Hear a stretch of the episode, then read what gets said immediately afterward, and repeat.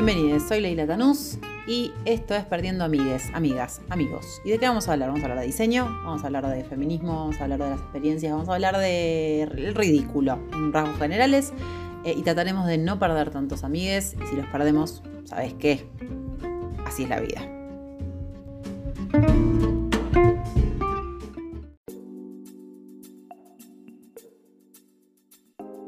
Bienvenides, bienvenidas, bienvenidos al capítulo número 14 de Perdiendo Amigues. Ay, y este capítulo la verdad que nos encuentra con un montón de cosas muy copadas. Primero y principal, como ya estarán escuchando, estamos estrenando el microfonazo eh, que muy gentilmente me ha regalado eh, mi colega de podcast de KW Autounión, que es un podcast que hago con eh, mi queridísimo cuñado hermano Gonzalo Pavesi y bueno, y me facilitó este micrófono que es una reverenda bombastic eh, tremendo. Tal vez tenga que empezar como a toquetear un poco y ver y regular a medida que vayamos. Vayamos, ¿quiénes vayamos? Si soy yo sola. Bueno, vaya grabando. Eh, para ver cómo regularlo, pero en principio creo que ajusté todo bien. Vamos a ir viendo. se escucha peor que el celular, bueno, no sé la verdad. O sea, es eh, todo mi ignorancia en ese caso. pero primero principal eso, que este, este capítulo nos va a encontrar así, con esto nuevo. Eh, espero que mejore un poco la cuestión. Yo igual estoy regulando mucho la voz porque estoy, no estoy gritando tanto, porque si empiezo a gritar como que esto me parece que se va al coño. Así que voy a tratar de utilizar este monotono durante todo el capítulo. Y la otra parte increíble de esto es que el capítulo de hoy eh, nos gira en torno a algo que salió en las encuestas que hicimos, que hicimos, no, que hice, porque hablo plural. Bueno, hicimos, somos un montón de personas en mi cabeza. O sea, fuck it. Em, entre ropa como identidad y ropa como memoria. Bueno, salió ropa como identidad. Em, me gustaría igual hablar también de ropa como memoria, pero bueno, en principio eh, empecemos por acá. voy a toser y se va a escuchar aún más ahora con este micrófono, así que se me la bancan. Em, bueno, cuando me tuve que poner a pensar en, esto, que ya en realidad lo tenía como que lo vengo elaborando hace varios años, eh, creo que hasta incluso antes de empezar la carrera, ya significaba en mí, o sea, movilizaba en mí un montón de fibras. Em, pero una vez que como que avancé y cursé la carrera y cursé el posgrado y y un poco experimenté de primera mano lo que significaba tener como este contacto con la disciplina, me di cuenta que es como, es un nivel muy profundo em, de conexión con lo que uno representa en su mundo, en su sociedad, en su país, en su cultura, ¿no? Em, y eso me, parece que eh, en algún punto no se ve valorado o se ve ninguneado o, o tiene como, aparentemente, no, entiendo por qué tiene un valor menor que otras disciplinas o que otros eh, objetos en la cultura, ¿no? Eh, sin embargo, me parece que esta vinculación entre la ropa, entendida como identidad, y, la aclaración también la hice en las historias de Instagram que dije ropa, que utilicé el término ropa, no anecdóticamente, sino para ampliar un poco el rango de, de objetos de los cuales estamos hablando y no restringirlo solamente al diseño. Podemos llamarle también indumentaria y, habría como también, eh, y aplicaría del mismo modo, pero me parecía que la palabra ropa, en términos generales, uno, lo hace más accesible y dos, nos permite hablar de manera más ancha sobre el tema, ¿no? Y no restringirnos tanto a, bueno, aquellas prendas diseñadas para algo, ¿no? Em, y bueno, como siempre pasa en este podcast, un poco es definir antes de empezar a hablar y y para mí, eh, si hablamos de identidad y si hablamos de indumentaria o de ropa, vamos a tener que citar a algunos autores que me parecen como básicos para poder entenderlo, o por lo menos que me, ayudaron a mí a entender, a pensar, más que entender, diría, a pensar estas, eh, estos conceptos, estas nociones, ¿no? Como que parecen tan, tan dadas, ¿no? Que te enseñan desde el, desde el jardín. ¿Quién sos? ¿Quién es el otro? ¿Cómo somos? Cuáles son los límites, ¿no? Em, pero a veces no son conceptos tan eh, como acabados, ¿no? No son, no son conceptos que, que, son así para todo el mundo de, la misma manera, y, menos estos. Pero bueno, me gustaría empezar, porque ya hablé durante muchos de los capítulos, de los 14 capítulos que venimos charlando, hablé demasiado de indumentaria y de la ropa. Vamos a igual hablar de nuevo, porque básicamente estamos hablando de eso, pero quisiera empezar por la, digamos, por la palabra, por el concepto de identidad. Eh, y para eso quiero citar a, una autora, eh, en realidad doctora en letras eh, de la UBA, y, e investigadora, profesora, bueno, trabajaba más que nada en ciencias sociales, pero también desempeñaba o tenía algunas labores con algunas materias de FADU. Ella es Leonor Arfuch. Leonor Arfuch creo que hace poco falleció, lo cual es una pérdida enorme. Más allá de eso, em, ella influenció muchísimo, muchísimas de las ramas del diseño gráfico, del diseño de imagen y sonido. Em, bueno, el diseño de indumentaria sin duda, o por lo menos eh, lo que yo interpreto del diseño de indumentaria, y y a ella un poco en homenaje, eh, porque he leído muchos de sus textos en casi toda la, a lo largo de toda la carrera y más que nada en el posgrado. Eh, la quiero citar un poco para definir lo que ella entendía sobre identidad. Ella trabajaba también el concepto de memoria y un montón de otras cuestiones que también tenían que ver con lo discursivo. Em, pero bueno, insisto, retomaremos estos dos porque me parece que eh, estos dos conceptos, estas dos definiciones que las voy a leer porque, digo, en honor a ella, me parece que querer apropiarme de sus palabras es un error y además después las voy a recuperar cuando, cuando plantee lo que creo sobre todo esto, así que me voy a dar el lujito de leer eh, sus palabras. Em, y bueno, vamos, entremos, entrémosle, como diría muchos, vamos a meterle, vamos a meterle al tema.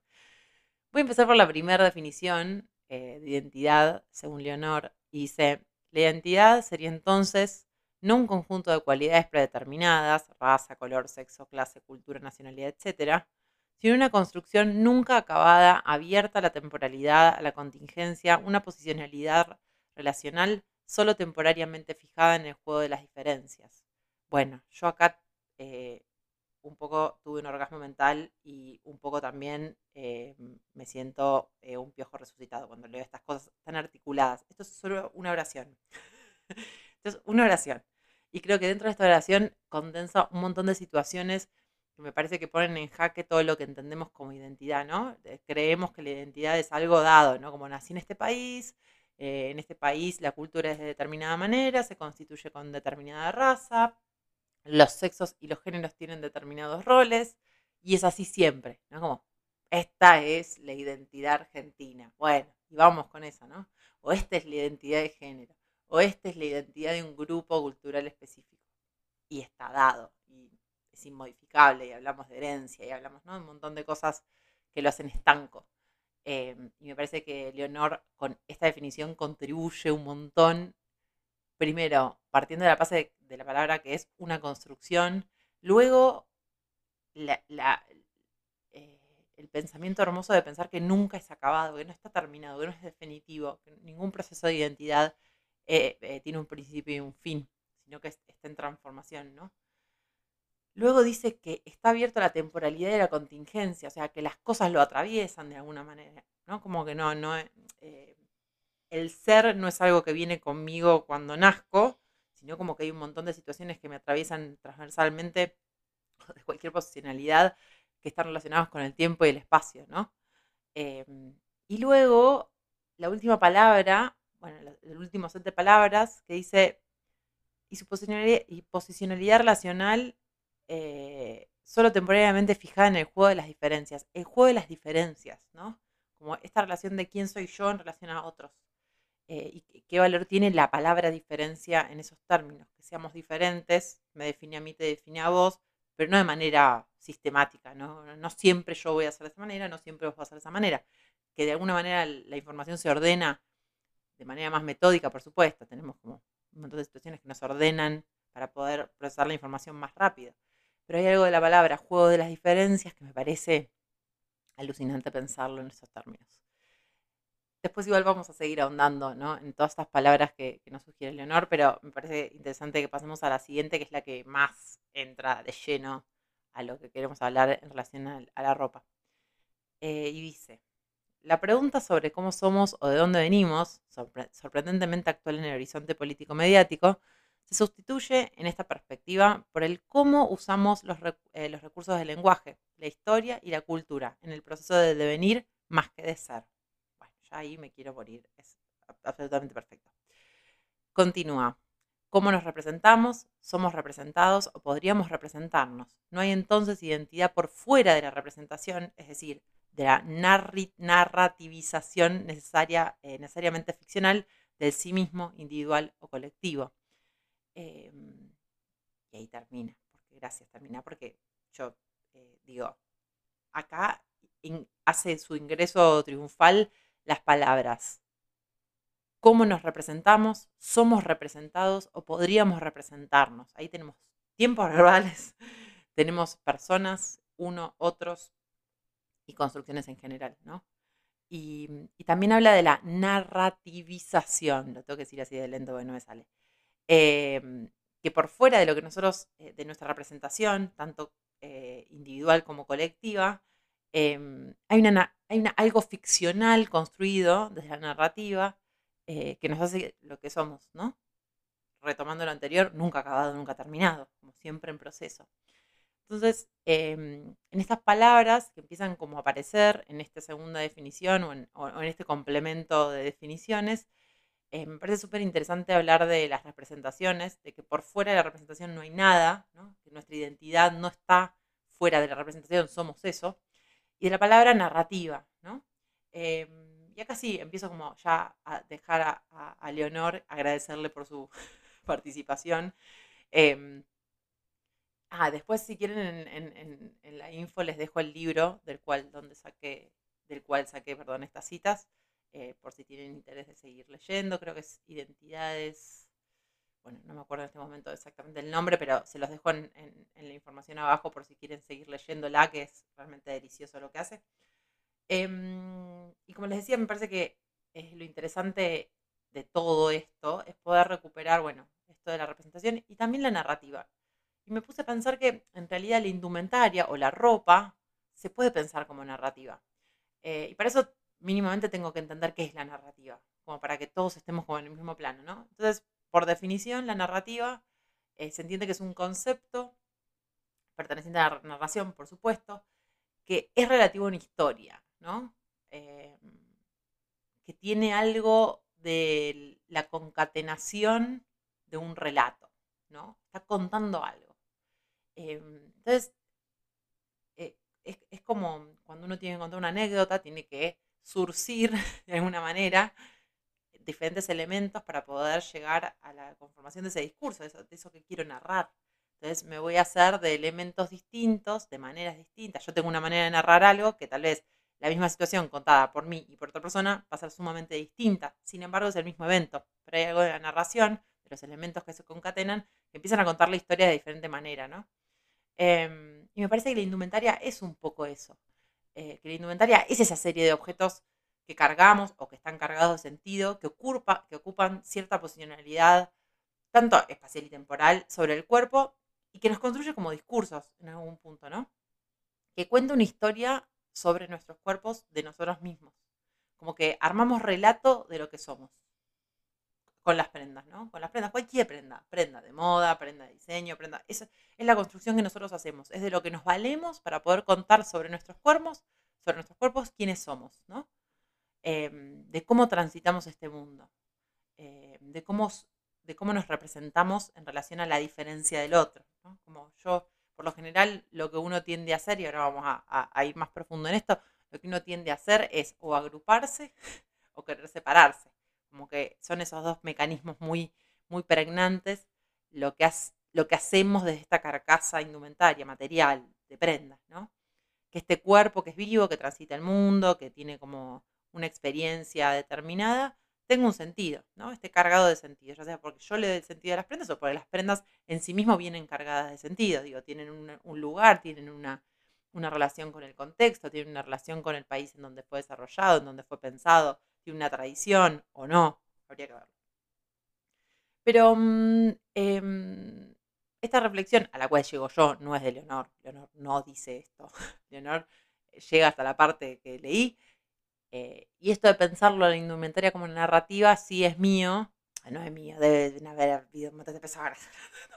No estoy diciendo que yo lo pensé y que lo venga otra. No, digo que esta es una conclusión que es algo que me parece interesante para retomarla y pensarla eh, entre todos, ¿no? Todos. Em, y mm, acá le doy paso y entro a otros dos autores, autoras y autor, em, que me parece que, eh, diseccionan eh, de manera muy clara esto de, eh, porque yo les decía recién, ¿no? Como que son objetos cargados de sentido que nos lo, nos lo colocamos y construimos con ellos una narrativa para que eso sea en nuestro cuerpo. Entonces ahí, ahí estoy implicitando que hay una relación muy intensa y muy dialógica, ¿no? Como de diálogo entre la prenda que yo uso y mi cuerpo. Como que son medios inseparables, ¿no? Como que hay alguna relación ahí medio que no podemos separar. Pero para poder decir eso, primero tenemos que saber cómo hay, hay una teoría que lo funda. Em, obviamente, yo aquí, cito solo, solo una, ¿no? Digamos, hay un montón de, análisis al respecto, pero los más valiosos, o por lo menos los más tratados en términos de la disciplina, son estos. Em, y yo me parece interesante separarlo en tres, como en, en tres aristas del mismo cuerpo, ¿no? como tres caras, si se quiere, eh, de esta lógica de la relación entre las prendas y el cuerpo y cómo eso se ve como medio eh, inseparable. Em, primero voy a empezar con algunas citas de, de Joan Whistle. Después igual esto los voy a poner en la descripción si les interesa seguir leyendo a, ella y a, otros autores. Em, ella es socióloga eh, eh, inglesa, no me salía la palabra, Dios, eh, inglesa, y mm, es muy interesante todos sus textos porque todos están vinculados explícitamente con el vestir, eh, con el acto del vestir, con la experiencia del vestir, a diferencia de por ahí Leonor que habla más de la identidad en general.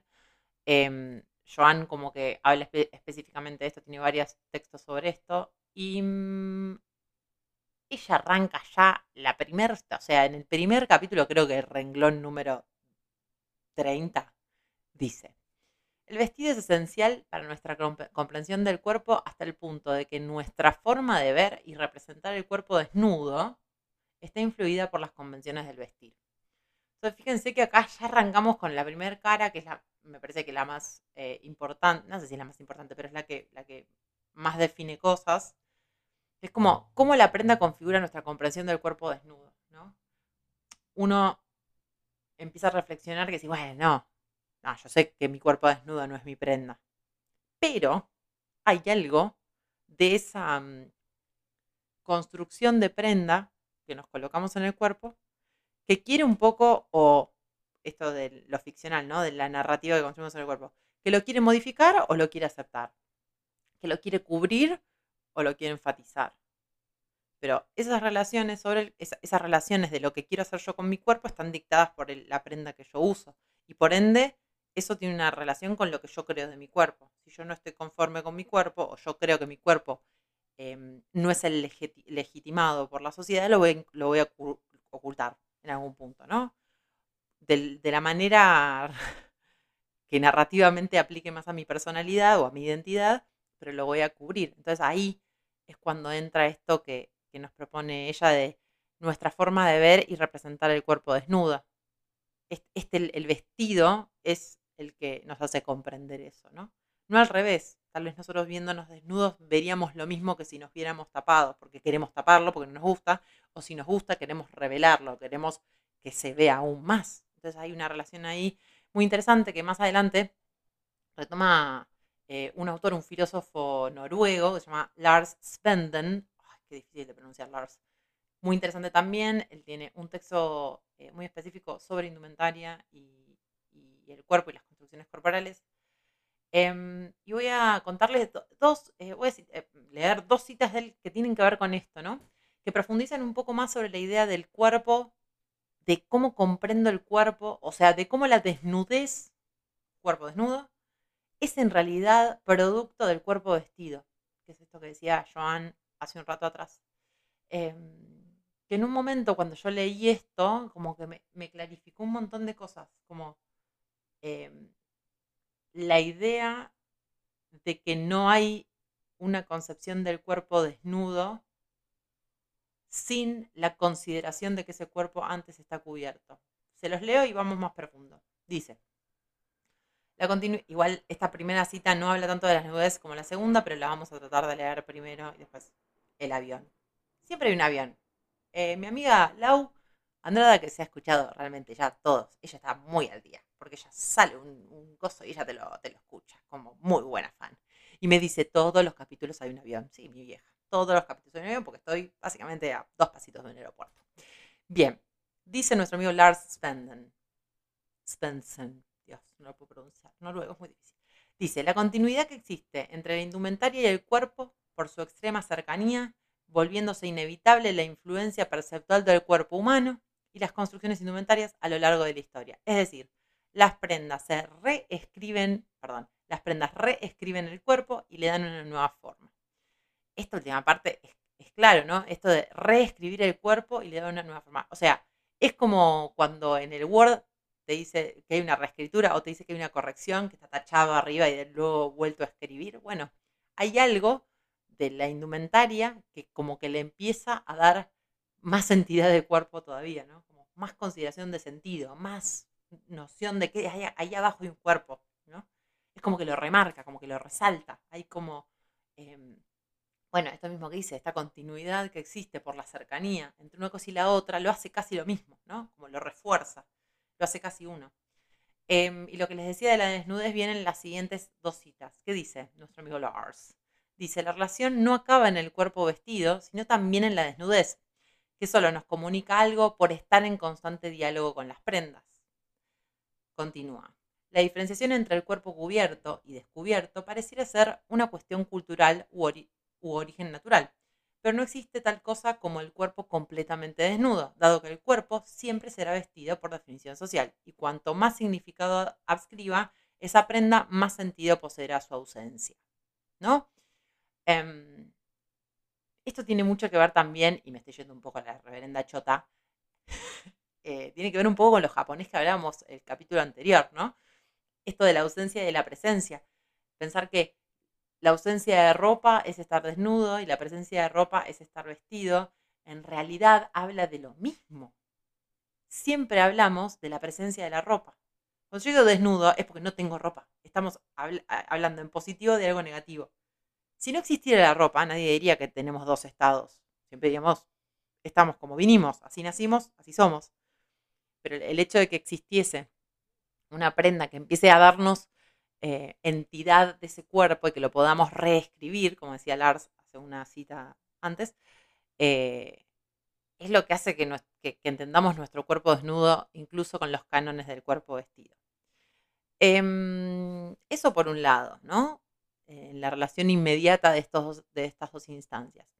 La segunda cara, son tres caras, ¿eh? La segunda cara tiene que ver con em, la legitimación y la significación eh, que plantean las convenciones del vestir, ¿no? Yo me visto de determinada manera y si esa manera aplica las construcciones culturales de ese lugar, tiempo y espacio, está todo joya, te vamos a aceptar, vas a estar dentro del sistema, nadie te va a venir a molestar. Si la significación que las prendas que vos concatenaste para que tengan una narrativa específica a tu identidad cultural funcionan, perfecto, no vas a tener quilombos. Ahora, si alguna de estas cuestiones, alguna de estas relaciones empiezan a irse por fuera de los, de los campos legitimados para el, lugar en donde perteneces o donde crees que perteneces o al que perteneces de pedo y tenés que adaptarte, no empiezan a conjugar, estamos en un problema. Empiezan a pasar estas cuestiones que vemos más periódicamente con eh, cuestiones de género, cuestiones de talla, ¿no? que sí están vinculadas a identidad. Em, la de género es muy fácil, pero también la de talla. Digo, hay una identidad, hay una teoría gorde eh, que habla un poco de esto, ¿no? Em, del apoderarse de la identidad gorda, gorde, gordo. Eh, hay un video muy interesante de Filonews. ¿Era de Filonews? Creo que sí. Em, muy lindo eh, video documental. Tendrá cinco minutos, no mucho más que hablan eh, diferentes eh, representantes de la teoría Gorde o digamos, personas a las cuales se los entrevista, que cuentan su experiencia y me parece sumamente valioso porque habla un poco de esto, de a quién se le permite y a quién no, qué significa para determinados cuerpos y para otros no. Eh, aplicar a determinadas modas, a determinados diseños, a determinadas eh, agrupaciones, ¿no? Como hay una diferencia muy grande. Y Joan al respecto dice, las convenciones del vestir pretenden transformar la carne en algo reconocible y significativo para una cultura. Em, me parece fuertísima la frase pretende transformar la carne. Yo cambiaría el pretende, transforma la carne. Para mí, todo lo que vestimos nos transforma lo que percibimos de la realidad. Nosotros construimos los universos de las personas en base a lo que percibimos que llevan puesto. Nosotros no nos imaginamos un culo y una teta, no nos imaginamos un pito y bolas, ni un pectoral cuando vemos la ropa. No nos imaginamos eso. Damos por sentado que debajo de eso que nosotros construimos en la periferia, existe eso. Ese cuerpo aceptado o inaceptado, que nos gusta o no nos gusta, que pertenece o no pertenece, bajo los cánones de la cultura en la cual estamos. Entonces, esa construcción de identidad del otro, diferenciada, está bañada por estas convenciones del vestir, está absolutamente condicionada por esas condiciones del vestir. No solamente lo que nosotros percibimos de otros, sino que lo, que otros se auto eh, imponen, ¿no? La, la autorrepresentación de eso, que es la más peligrosa, digamos.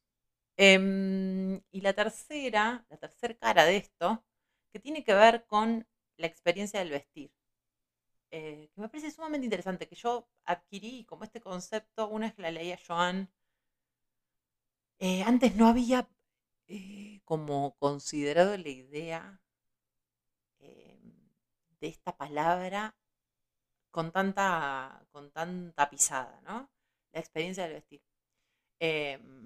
La idea de que las prendas forman parte de la experiencia del vestir, cómo disciplinan el cuerpo, cómo lo habilitan, cómo lo sancionan, ¿no?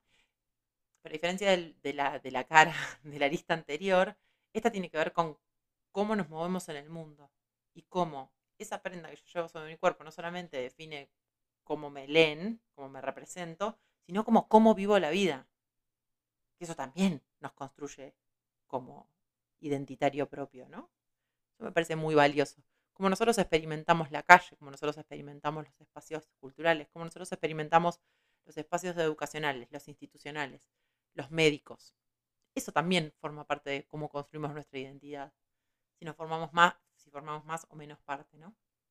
Joan dice, los códigos de vestir forman parte de la actuación, utiliza la palabra actuación, es espectacular medio que también retoma a Judith Butler. Judith Butler es también una filósofa, bueno, en fin, eh, que habla de esto, ¿no? De que nosotros actuamos nuestro género en algún punto, ¿no? Hay algo de la performatividad. Eh, es muy larga la teoría, no la vamos a explicar acá, pero digo que, habla también de esto, de, la, de lo ficcional, de que uno actúa eso. Eh, volvamos a Joan, dice, los códigos del vestir forman parte de la actuación de los cuerpos en el espacio y funcionan como medio para disciplinarlos a que actúen de formas concretas, ¿no? Por ejemplo, eh, no, ningún ejemplo. Ya todos entienden, no vamos a poner ejemplos. Em, hay algo de, la utilización de las prendas, de la, eh, de la parte práctica del vestir, de la experiencia del vestir, que se ve absolutamente condicionada por un montón de estructuras que van más allá de la misma industria, de la misma disciplina, de la misma indumentaria, de la propia indumentaria, ¿no? Em, que es ordenarnos, ponernos en cajitas. Quienes sí van a entrar al boliche, quienes no van a entrar al boliche, quienes sí forman parte de la cultura artística, quienes no, em, quienes sí pueden ser juzgados por cómo, cómo es su cuerpo y quienes no. Em, ¿Cómo debo presentarme en determinadas situaciones, como no. Creo que seguramente en su cabeza eh, aparecen muchas de estas situaciones. Eh, y yo me vienen a la cabeza millones de, estas situaciones. Em, siempre tuve, no quiero que este, digamos, este ejemplo quede como, ay, estoy llorando, básicamente porque peso básicamente eh, básicamente, básicamente, básicamente, porque mi peso es, en términos generales, bastante hegemónico. Eh, mido 1,77, pónganle, y 56 kilos más o menos. Es muy flaco y muy alto, ¿no? Entonces durante toda mi vida como que siempre fue como, ay, si vos sos, si estás, sos flaquita, mi amor, ¿de qué te quejas? ¿Qué, problema tenés? Vos no tenés problemas, bueno, te, bueno. No, yo la verdad que no consideraba que fuera un problema, pero la verdad es que no tenía ganas de vestirme como la mayoría de la gente pensaba que yo me tenía que vestir por mi estatura y mi peso. ¿No? Como mi experiencia del vestir se veía cortada por la, la idea de que alguien me iba a decir, Ay, pero ¿por qué no te pones más corto? ¿Por qué, por qué no te mostras más? ¿Por qué no ahora? Ay, ¿de qué te quejas? ¿De que te aprieta? ¿De que...? Bueno, experimentar la vida también, eh, como siempre me gustó vestirme con ropa que fuera mayor en talle, eh, siempre el cuestionamiento de, ¿vos estás comiendo? ¿Vos comes bien? No, te veo muy flaca. Bueno, sí, me gusta vestirme como he visto, tal vez eso haga pensar a la gente que tengo algún trastorno alimenticio porque soy muy flaca. Eh, no sé si de otra manera tal vez me hubieran dicho lo mismo, eh, porque no lo experimenté, pero digo, hay algo de me hincha las pelotas. Voy a cambiar, o sea, voy a ponerme esto para que no me rompan las pelotas ni me pregunten, porque no quiero ir al médico con algo que sea muy holgado, porque voy a pensar que tengo un tema y me va a empezar a preguntar de que, ¿cómo, cómo? No tengo ganas de contestar. Y estos son problemas de una persona blanca, de clase media eh, hegemónica. No hegemónica porque sea, de- ustedes entienden. Digo, no tengo problemas. Esto no es un problema. Eh, lo quise traer como a colación por, digo, si yo que no tengo ningún problema, ninguno, no tengo, no tengo problemas, imagínense personas que realmente tienen desafíos reales en la experiencia del vestir eh, como un medio para autorrepresentarse en una sociedad que todo el tiempo le está empujando o lo, está llevando a los límites de la legitimación, ¿no? Como me parece como demasiado, demasiado. Em, ya terminando con este set de citas, me gustaría eh, pensar algunas cuestiones que tienen que ver más con, lo, con, la conclusión, ¿no? Em, pensaba, esto como un poco a modo de, unión entre las definiciones de arriba, las definiciones que, di recién, por eso es conclusivo. Pienso, si la identidad está dada por las representaciones que ya dijimos que eran variables o variadas de una cultura, y la ropa es una de las pieles culturales que nos socializan, em, ¿cómo podemos separarla? Si esta, digamos, estas pieles culturales, si la indumentaria como una piel cultural que nos socializa, nos pone dentro de la trama de sentido, ¿cómo puedo separarla de lo, de lo que es la identidad? ¿no? Como de lo que es la- las representaciones. Em, me resulta muy difícil. Como que no forme parte, perdón, me alejé del micrófono, no forme parte una cosa de la otra, ¿no? Em, a veces pienso que, ya sea porque no, porque no va al ritmo, digamos, porque es disonante, o porque es absolutamente homogénea em, a la función de los cuerpos en el mundo, eh, la experiencia de vestir es básicamente variable, ¿no? Como en ese, en ese juego de pertenezco no pertenezco, eh, del estoy adentro, el estoy afuera, eh, se juegan muchas cosas, ¿no? Como se ponen en juego muchas cosas. Hay algo de los roles del poder que empiezan como a, a- a funcionar, ¿no? ¿Qué, qué es lo que, de lo que sí vamos, quiénes sí van a pertenecer a la mesa de discusión y quiénes no, solamente, ¿no? Dentro de esta experiencia del vestir. Em, empiezan a como eh, a funcionar dentro de la rueda preguntas como quién soy, qué hago, dónde pertenezco, cómo me represento, cómo quiero ser representada, ¿no? A la hora de entrar en ese juego de roles de poder, cuando uno se identifica de una manera, se autorrepresenta de una manera, ya sea de manera eh, como aceptada o, totalmente repulsiva, ¿no? Como la expulsa, eso quiere decir. Estas preguntas son como claves, ¿no? Antes de, de hacer nada tengo que pensar esto. Em, escribí algo que me parece como interesante para compartir, eh, que tiene que ver con las eh, con el encasillamiento, ¿no? Y pensaba, la ropa, la moda y el diseño, cualquiera de los tres, ¿no? Configuran de manera más o menos disciplinaria esta dinámica. Nos expanden o nos restringen a los casilleros en donde eh, podemos comprender nuestro cuerpo desnudo. Nuestro cuerpo, mi aceptación en términos de legitimidad, de pertenencia, mi manera de atravesar el mundo. Digo, es la que nos ubica en, eh, en, el lugar en donde estemos creciendo. ¿no?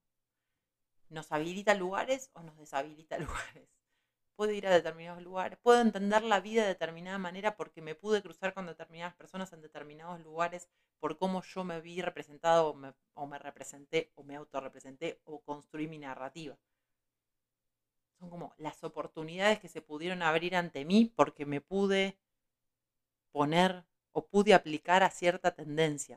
Estoy hablando ya de moda ahí, ¿eh? Eh, es la que, digo, le parezco redundante, cuando estoy diciendo estoy teniendo como muchos lapsus para ordenar la información en mi cabeza porque me parece abrumador. Em, hay algo que es por fuera de esto. O sea, esto es algo que se nos vio impuestos para ordenarnos en la sociedad, binaria, ¿no? No vaya a ser que se rompa la familia, no vaya a ser eso. Em, binaria que, lo ordena de esa manera, ¿no? Determinado peso, determinada edad, determinado rol em, de género, determinada sexualidad, eh, determinadas mesuras, determinadas desmesuras, ¿no? Estás acá o estás allá. No, no, hay, no hay grises. Em, también la indumentaria, por medio de esto, nos, nos habilitó estereotipos ¿no? Esto casillero que estaba mencionando recién, em, para que nosotros consumamos, ¿no? Que en algún punto a veces es bastante, creo que lo dije en alguno de los otros capítulos, como que es bastante eh, necesario un estereotipo. Como necesitamos procesar poder, digo, no en todos los ámbitos, ¿no? Pero es necesario a veces que, que, haya algo reconocible que yo pueda construir rápidamente para poder entender dónde estoy parado. No me parece que sean negativos, me parece que lo que es negativo es eh, la pereza del estereotipo y la, eh, lo vago que es, ¿no? Como a veces eh, los estereotipos son vagos y tendenciosos, como que tienden a, si te pusiste rosa y sos un chabón, sos medio puto, ¿no? Como esa es la, pereza de un estereotipo mierda en, el patriarcado. Pero digo, uno puede construir estereotipos que sean em, funcionales en una sociedad menos mierda, ¿no? estos estereotipos que consumimos ahora y que de los cuales aplicamos para construir nuestra propia representación de nosotros mismos en relación con otros, son absolutamente funcionales en una sociedad estratificada. Eh, me parece que lo que sería interesante es que todos nosotros nos pusiéramos a preguntar las preguntas que hice antes, quién soy, qué hago, dónde pertenezco, cómo me represento, cómo quiero ser representado, para empujar los límites, ¿no? Y hacerlos un poco más elásticos, un poco, no te digo mucho, un poco más laxo. Em, un poco para abrir el juego la multiplicidad de identidades que están aún dormidas. Y con esto no solamente me refiero a las que tienen que ver con el género y la talla, que son como las que, digamos, en algún punto son las más charladas en, todos los ámbitos, sino también empezar a pensar en otras cuestiones que tienen que ver también con la identidad eh, como construcción eh, medio enajenada en estos casilleros, en estos estereotipos medios estúpidos y vagos. Eh, pensar en lo etario, ¿no? en, la, en lo generacional, el otro día un, un amigo me manda un artículo diciendo, ¿qué te podés poner y qué no te podés poner después de los 40? Primero quiero decir, tengo 37 años, a mí nadie me va a venir a decir dentro de tres años qué me puede y no me puedo poner. Cerras el orto, no es tu cuerpo, no me molestes. Pero bueno, hay un, básicamente un artículo diciendo qué me puedo poner y no me puedo poner teniendo 40 años. ¿No? Primero, la selección de la edad, como qué, qué significa tener 40 años, ¿no? Como quedó vetusto. Los 40 de ahora son los 60. Eh, perdón, al revés, los 40 de ahora son los 30, al revés, los 30 de, de, hace 20 años atrás, ¿no? Como hay un desfase, o sea, los 40 sos un pendejo ahora, realmente. Digo, los tiempos se, se prolongaron mucho más, la gente vive más tiempo. Digo, es una estupidez pensar que los 40 sos viejos. ¿Será esto que lo estoy diciendo porque ya estoy acercándome a los 40? Se callan todos. Acá nadie va a decir si Leila estás un poquito mm, muy cerca y te pensás que 40 años es. No, bueno, yo entiendo que es una edad polémica. Pero es una construcción de esa edad, ¿no? Eh, pero bueno, al parecer hay como unas limitaciones en cuanto a la, representación de esta carcasa, de este, este, cuerpo contextuado, que sería la prenda, que tiene límites, que tiene restricciones, mismos casilleros y estereotipos que eh, vemos en, lo que tiene que ver con el género y con la talla, ¿no? los cuales ya hablamos y que sería medio redundante seguir hablando porque es lo que más se consume en redes hoy. Em, también lo que tiene que ver con la herencia, ¿no? Con lo ritual, con lo originario, ¿no? Como ese estereotipo medio, ¿no? Si sos del altiplano, bueno, tenés que tener un chullo, tenés que hablar de tu. Bueno, hay, hay que ver. O todo lo contrario. Si hay una persona em, que forma parte de una cultura milenaria o que tiene vinculación con algún tipo de cultura originaria, que respeta sus raíces y que las, las entiende y las, las incorpora, osa a consumir algo del mundo contemporáneo es como, bueno, al final, mirala esta que está con eso, pero está con un iPhone, ¿no? Como estas boludeces que no tienen sentido, que no tienen sentido para lo que venimos hablando, ¿no? Digo, eh, eh, si lo leyera Leonor ahora, Rafuch, diciendo, bueno, la identidad es todo el tiempo inacabada y se ve como eh, influenciada y modificada y repensada y reescrita por todo lo que la rodea, diría, esto es una estupidez, tiene que ver con algo mucho más profundo, ¿no? Eh, y además es una estupidez por, pensar que las cosas no se, digamos, no se ven eh, influenciadas de por sí. Digo, eh, em, si tomásemos ese caso, hay una, em, hay una cuenta de una piba, no sé el nombre, la verdad, se llama La Bonita Chola o de Bonita Chola o Chola Bonita, una cosa así que vive, mm, que es una migrante, era, es argentina, hija de bolivianos, creo. Em, y bueno, inmigró a, mm, al Reino Unido, donde vive creo que hace más de 20 años. Y mm, se la juzga un montón por eh, haber incorporado, ella muy militante em, de, su cultura, em, de su historia, su herencia, ¿no? No sé si de su cultura, medio una boludez eso. Pero, bueno, pero también incorpora un montón de otras cosas que tienen que ver con vivir, ella, ella lo menciona como vivir su mejor vida, ¿no? Que no tiene que ver con, que me tengo que caracterizar de mi cultura para valorar mi cultura, o mi herencia, o mi, origen, ¿no? Como que hay algo que, tiene que empezar a elastizarse, que tiene que romperse en algún punto, ¿no? Em, también volviendo a lo que decía, ¿no? Esto de lo generacional, lo etario, la herencia, los rituales, como lo originario, también tiene que ver con cómo consumimos las cosas, ¿no? Como aquello que compramos para poder vestir también nos define. no es lo mismo si yo em, consumo grandes marcas eh, todo el tiempo o marcas de, que tienen que ver con un uso muy inmediato y una producción muy irregular, habla también de cómo es mi identidad y cómo yo me construyo hacia los demás cuál es mi vinculación con los objetos, con los lugares, con otras personas. Eso también forma parte de la construcción de la identidad. A, quienes compro, cuáles son mis procesos de consumo, tanto alimenticios como indumentarios, como si tienen alguna relación. Si compro usado, si compro, no sé, ¿no? Como hay algo de la identidad también que define eso. Por más que el otro no lo reconozca, que el otro no sepa que eso es una campera usada, o que es una, una campera reconstituida, o que no importa tanto eso. A veces la identidad también forma parte de cómo uno sabe eso y por ende todo lo que consume por fuera de esa situación empieza como a verse modificado en consecuencia. Em, y ya para concluir, eh, me parece que ya estamos bien, hablé un ratazo, en algunos puntos divagué, pero no importa, ya este es el cierre. Em, creo que pensar la identidad entendí en este caso desde la indumentaria o desde la ropa, em, es la ficción, como decía Leonor, es la ficción que nos construimos para ser leídos por otros, ¿no? Como es la... Voy a utilizar de manera correcta la palabra fachada, pero no como la fachada en arquitectura. Eh, el otro día veía un video de una española se llama Ter, T-E-R, que hablaba de las fachadas, ¿no? Es arquitecta ella es una loca de mierda, la amo. Em, porque habla de la arquitectura de manera más ¿no? desconstructurada, ¿no? como la gran mayoría de los arquitectos que se creen en Dios. Eh, y bueno, y contaba esto, ¿no? Que por lo general en, la lengua cotidiana, en el, cotidiano, te dice, eso es toda una fachada, como diciendo, eso es todo artificial.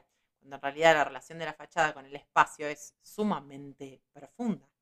La y lo diría también mi compañero, eh, la fachada tiene que estar construida y pensada y organizada en función de los espacios interiores. Entonces no hay nada más real que la fachada. Entonces, aplicar aquí eh, eso tiene que ver, ¿no? Tiene mucho que ver. Em, esta ficción, entendida no como una mentira, sino como que, bien, es algo que uno construye que no forma parte de lo que, con lo que yo nací.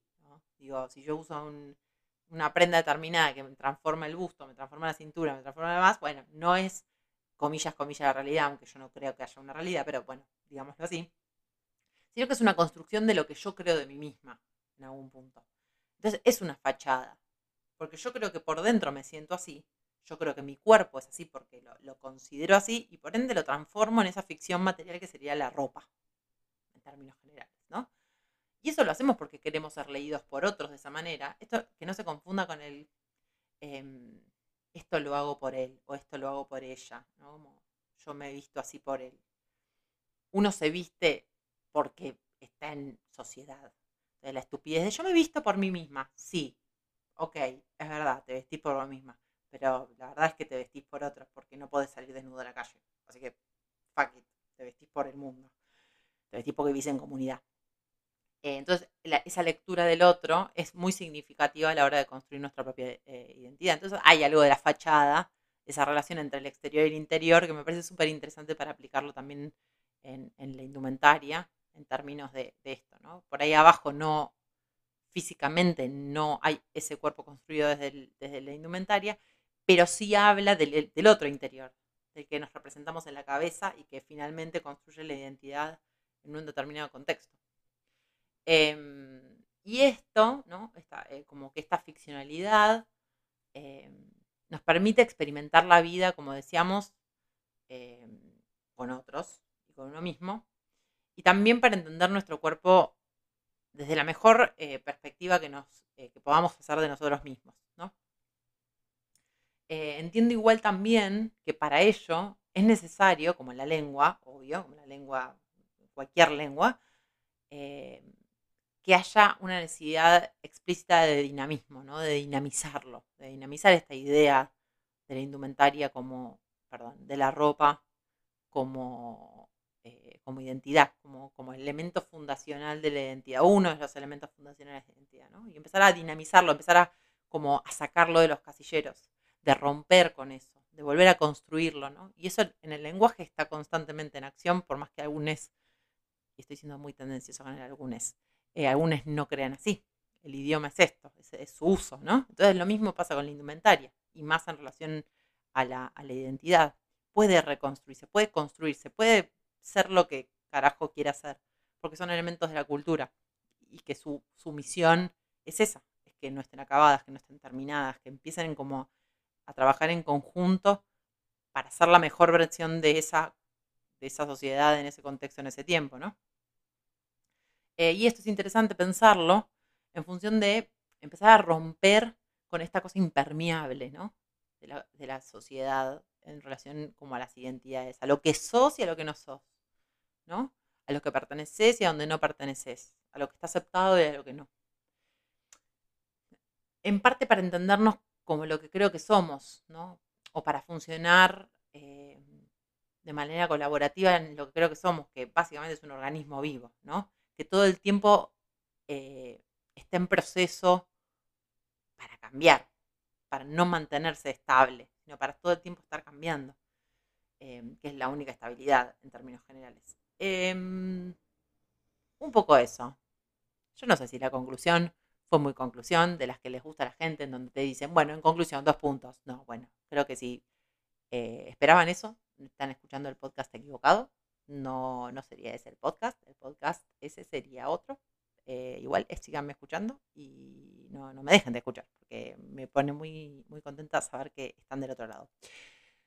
Finalizado este podcast, este podcast no, este, no, el podcast no va a terminar, le falta un montón para terminar, no va a terminar. Este capítulo va a terminar, el capítulo número 14, que disfruté mucho carañándolo, produciéndolo, fue muy hermoso. Retomé un montón de cosas eh, de mi pasado, del experimentar esto de la indumentaria como algo muy personal. Em, así que bueno, espero que ustedes también eh, lo hayan disfrutado. Em, esta es la parte que más me molesta, pero bueno, los voy a invitar a que visiten eh, redes sociales, arroba perdiendo amigues en Instagram. Allí hay un link en la biografía que tiene otros dos links. Uno de ellos para redirigirse directamente al capítulo y otro eh, por si me quieren invitar un cafecito. ¿Para qué? Para pagarle el micrófono a mi cuñado, eh, la luz, el gas, el celular, muy importante, porque si no, no puedo hacerlo de redes sociales y no los puedo mantener entretenidísimos con fotos de Cairo, mi perro que está acá al lado roncando profundamente. Em, bueno, y otras cositas que ya saben. Así que se me van para allá, les dan unas likeadas, unas cositas, una así, interacción, interacción para que se muevan las redes. Si no pueden hacer ninguna de las dos cosas, no lo pueden escuchar, con que compartan, me escriban, me mandan un mensajito, me dicen, che, qué lindo que estuvo, che, es una poronga, che, yo estoy abierta a que me comenten cualquier cosa, soy una persona muy abierta en este sentido. Les mando un beso, esperen el otro capítulo porque estoy en esta racha que grabo todo muy seguidito, así que también se viene el otro capítulo, que lo develaré pronto, y bueno, eso, nos vemos prontito. Los quiero, adiós.